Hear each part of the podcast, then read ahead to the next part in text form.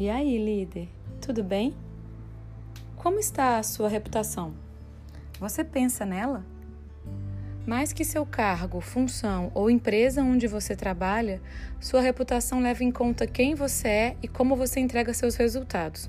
Ela te acompanha, independente de onde você esteja. Estudiosos estão dizendo que a reputação será a nova moeda do futuro. Através dela, você conseguirá novos clientes, recomendações para trabalhos, manterá uma base de clientes, será escolhido.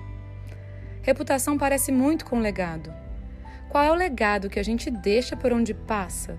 O que de fato a gente faz que gera transformação? O que no nosso dia a dia entregamos diariamente que faz com que outras pessoas queiram trabalhar com a gente? É, Reputação é um monte disso. Mas também tem uma armadilha.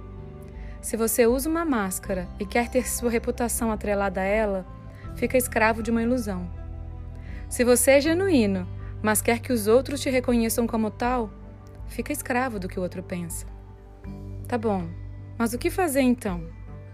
Constrói a sua reputação como você constrói as suas relações de confiança. Consulte sua consciência, se autoavalie, depois veja a opinião do outro. Em tempos de curtidas e avaliações de cinco estrelas, buscar conexões verdadeiras é um desafio. Mas talvez a principal conexão verdadeira que a gente deva buscar é com nós mesmos.